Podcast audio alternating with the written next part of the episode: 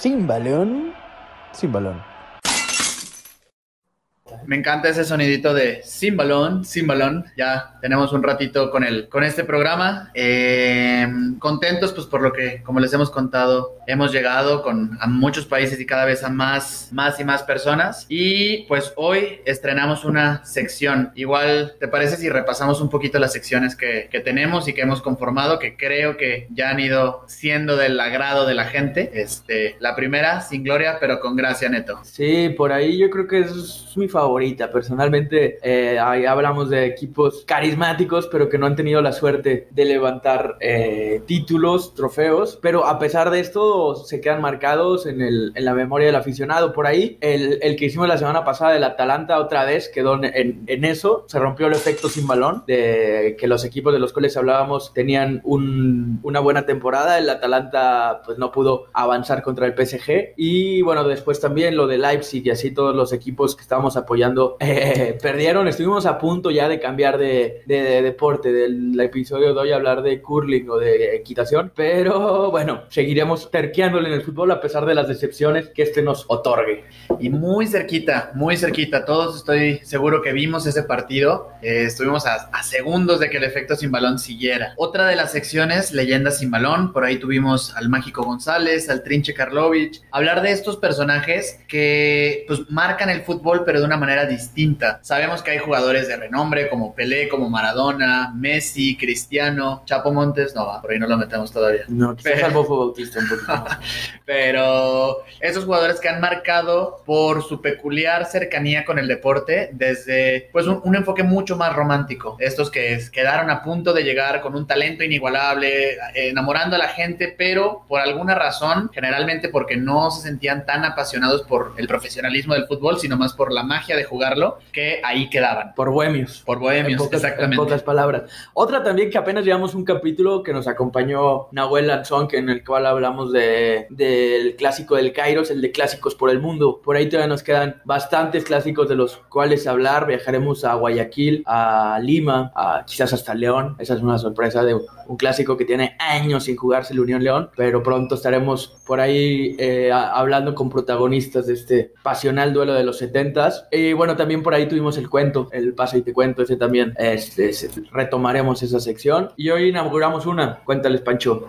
Hoy empezamos esta sección que titularemos Expediente. Aquí es eventos, repasar eventos históricos donde el fútbol ha estado pues directamente relacionado. Eh, ejemplos de las de eventos que platicaremos, por ejemplo, la Guerra de las Malvinas entre Argentina y el Reino Unido, donde había jugadores argentinos jugando en la Premier League, la liga inglesa en ese entonces, eh, que digamos tiene su, su, venganza el pueblo argentino con el duelo de cuartos de final de Copa del Mundo cuatro años después del conflicto bélico, la represión chilena que utilizó a equipos como Colo Colo o la misma selección nacional para ocultar los problemas sociales que se estaba viviendo. Eh, en México hay también eh, algunos, a, algunos eventos, creo que el más renombrado es el, la matanza de Tlatelolco a días de empezar los Juegos Olímpicos. Es una sección donde repasaremos eventos que, que pues sin duda creo que les, les, pueden gustar. Sí, por ejemplo, ahí estaba pensando si el, el segundo capítulo que hicimos del Maracanazo encajaría acá, pero creo que creo que son más bien como cosas que salen, que saldrían en los libros de historia, ¿no? O sea, que dan para eso. Entonces, y, pero desde el punto de vista, desde la perspectiva de la pelota, de cómo el fútbol rozó o qué, qué pasó dentro de una cancha para que algo mucho más grande sucediera fuera de ella. Como más o menos hablamos con Miguel Valderas cuando vino a presentar su libro Fútbol y Política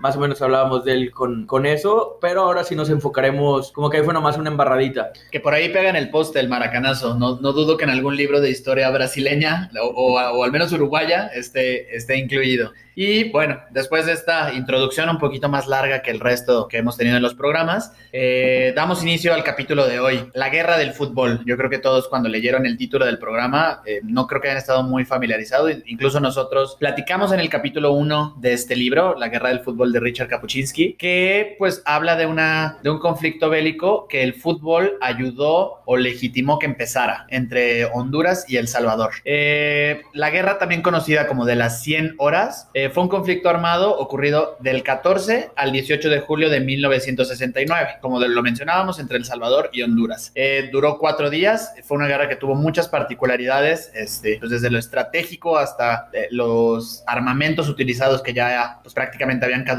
en el mundo pero que tuvo al fútbol como uno de sus principales aliados. Y sí, y bueno, aquí igual y nos va a decepcionar un poco que no fue como que un partido ocasionó todo. No fue una pelea entre barras, no va, no va por ahí. De hecho, hay algunos que dicen que está mal acuñado el término guerra de fútbol, eh, que lo, lo popularizó el polaco Richard Kapuscinski al darle este nombre a su libro, pero realmente ya había varios factores que empezaremos a analizar que hacían que la guerra fuera inminente, que aunque quizás no se hubiera dado el partido de fútbol hubiera habido actividades bélicas. Pero coincide en que, ya dijimos, fue del 14 al 18 de julio del 69, la, la guerra, y un par de semanas antes, el 26 de junio de 1969, un par de semanas antes, el 26 de junio de 1969, se enfrentaron las elecciones de Salvador y Honduras en las clasificatorias para el Mundial de México 70 en el Estadio Azteca. Entonces, por eso es que mucha gente le conoce como la guerra del fútbol. Y vámonos unos años atrás, precisamente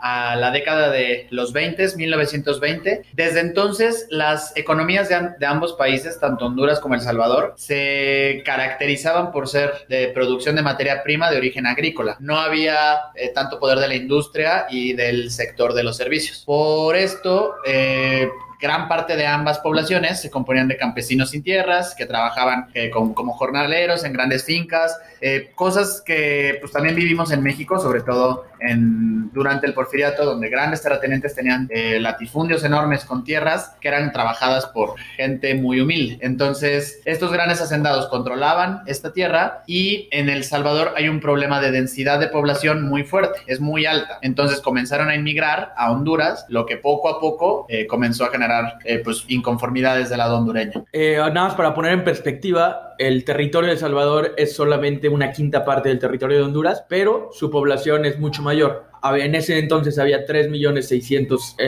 de habitantes en El Salvador y 2.600.000 de habitantes en, el, en Honduras, perdón. Eh, acá el tema de la, mala distribución de la tierra ocasionó eh, que 300.000 jornaleros salvadoreños se fueran a, vivir a Honduras. Esto a, las, a la élite del Salvador, que eran los que, los que manejaban las tierras, les venía como anillo al dedo, porque pues no, no, no había ningún descontento, podían seguir trabajando sus tierras a su placer y antojo, pero en Honduras era donde em, se empezaba a caldear la situación. Entonces acá el gobierno del, del presidente Osvaldo López Arellano en Honduras hace una reforma agraria que no afecta los intereses de los grandes terratenientes, donde había muchas empresas eh, gringas que explotaban la, tierra hondureña, pero sí afecta a todos los jornaleros salvadoreños que trabajaban por ahí. Entonces se empieza a crear este, este conflicto entre los jornaleros salvadoreños y los jornaleros hondureños, porque no es como la migración, por ejemplo, hacia Estados Unidos, en donde los jornaleros mexicanos o los mismos centroamericanos hacen el trabajo que no hacen los gringos. Acá era una de igual a igual. Entonces, de hecho, si analizamos la migración de este, de, actualmente siguen siendo Honduras la principal fuente de, inmigración a, El Salvador y viceversa. Sí, y, como bien lo comentabas, es competencia directa, tal cual. Entonces estaban terminando los puestos laborales para los hondureños por gente inmigrante. Entonces era un problema que una olla de ebullición por 40 años.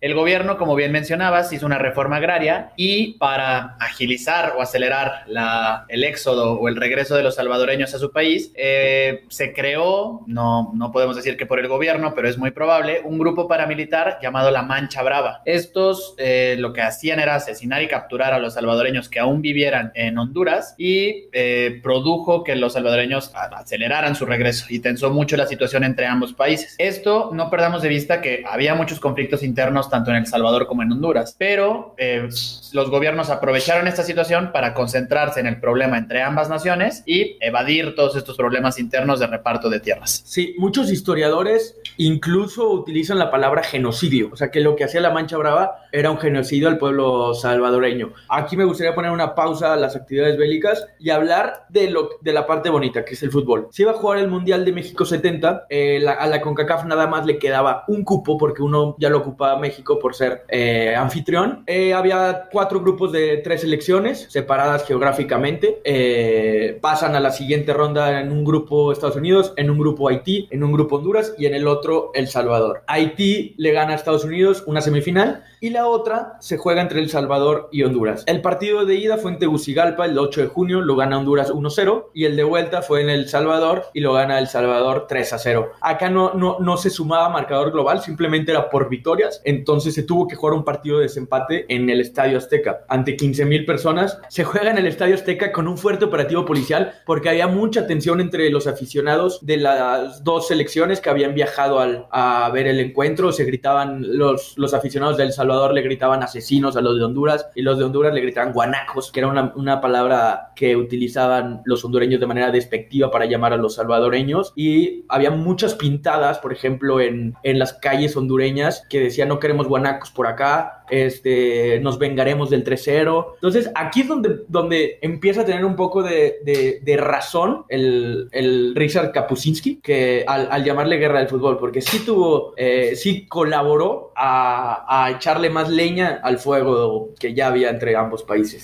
Sí, sin duda. Imaginemos la, la situación. Ah, esto fue tres semanas apenas antes de que estallara el conflicto bélico. Y si tenía 40 años calentándose este asunto, obviamente el fútbol fue un, un factor que, lo impulsó. Ojo, me gustaría complementar que para los dos hubiera sido su primera participación en el Mundial. Para El Salvador lo terminó siendo porque gana el partido, después le gana a, Haití, en, también en un partido de desempate que se celebró en Jamaica, y El Salvador pudo jugar su primer Copa del Mundo en México 70. Pero también es el, viendo los, los, la cantidad de público que asistía, vemos que ya, ya en Centroamérica, ya el fútbol ya era este fenómeno que sigue hasta la fecha en donde se llenan estadios. Por ejemplo, en Guatemala eh, había 26 mil personas viendo los partidos, en Costa Rica 16 mil, en Honduras y El Salvador era donde más fuerte se, se vivía porque en ambos estadios siempre superaban los 30 mil cuando su selección jugaba eliminatorias mundialistas, mientras que por ejemplo en Estados Unidos y Canadá no superaban los 5 mil. Entonces ya, ya en Centroamérica ya se vivía esta pasión por el fútbol como la conocemos hoy en día y si no habrá que preguntarle al Vasco Aguirre, Ben Goran Eriksson que le han sufrido mucho por esos lares. Estaría bueno luego tener un capítulo con Carlos de los Cobos que fue entrenador mucho tiempo de la selección del Salvador. Seguro tiene historias muy particulares. Eh, haciendo un rápido paréntesis, Salvador califica a la Copa del Mundo de 1970, en donde México ha tenido una de sus mejores actuaciones, eh, también por el hecho de ser local. Coincide justamente en el grupo con México y queda eliminada con cero puntos. Un partido contra la selección mexicana que pierde 4-0, un partido contra Bélgica que pierde 3-0, que a la postre también quedaría eliminada, y una derrota con Unión Soviética por 2-0. Quitemos o más bien cerremos el capítulo fútbol por ahora y regresemos a la guerra. El 14 de julio, el ejército salvadoreño lanza la invasión a Honduras. Como les comentábamos, la Mancha Brava, este eh, organismo paramilitar, seguía asesinando gente salvadoreña y comienza pues, la, invasión ya formal o el inicio de la guerra de las famosas 100 horas. Eh, bombardea los aeropuertos de La Mesa y Toncontín, Toncontín que hoy por hoy sigue operando en, en Honduras, y lo, en respuesta a los hondureños bombardean la puerta de Cajutla. Aquí es curioso porque ambos, eh, ambos ataques son, tienen muchos errores. No bombardean ninguna zona, digamos, como importante, bombardean hangares que ya estaban vacíos, bombardean eh, hangares con la intención de hacerlos explotar con combustible que ya estaba descargado. Entonces aquí vemos, pues un poco, podemos decir, la torpeza de la estrategia militar de ambos países. Sí, una guerra del tercer mundo porque seguían utilizando armamento que se había utilizado en la Segunda Guerra Mundial 30 años después. Aparte, acá por ejemplo, poniéndonos en contexto, era plena Guerra Fría. O sea, mientras la URSS y Estados Unidos tenían ya misiles eh, nucleares, el episodio de la Bahía de Cochinos y, entre otros, acá era como la Conca Champions de las guerras, porque seguían, utilizaban armamento muy antiguo, atacaban con torpeza. Eh, realmente, o sea, no fue una guerra de alto nivel, aunque tiene un, una curiosidad. El mayor, el mayor Fernando Soto Enríquez es el único piloto latinoamericano en obtener tres victorias en un conflicto bélico. Fue más o menos lo que, lo que hizo que Honduras eh, pudiera eh, resistir el ataque de El Salvador, que fue el que de, decidió empezar la guerra. Digamos que fue como un Carlos Pavón hondureño en, en suelo bélico. Un Carlo Costly. Un Carlo Costly.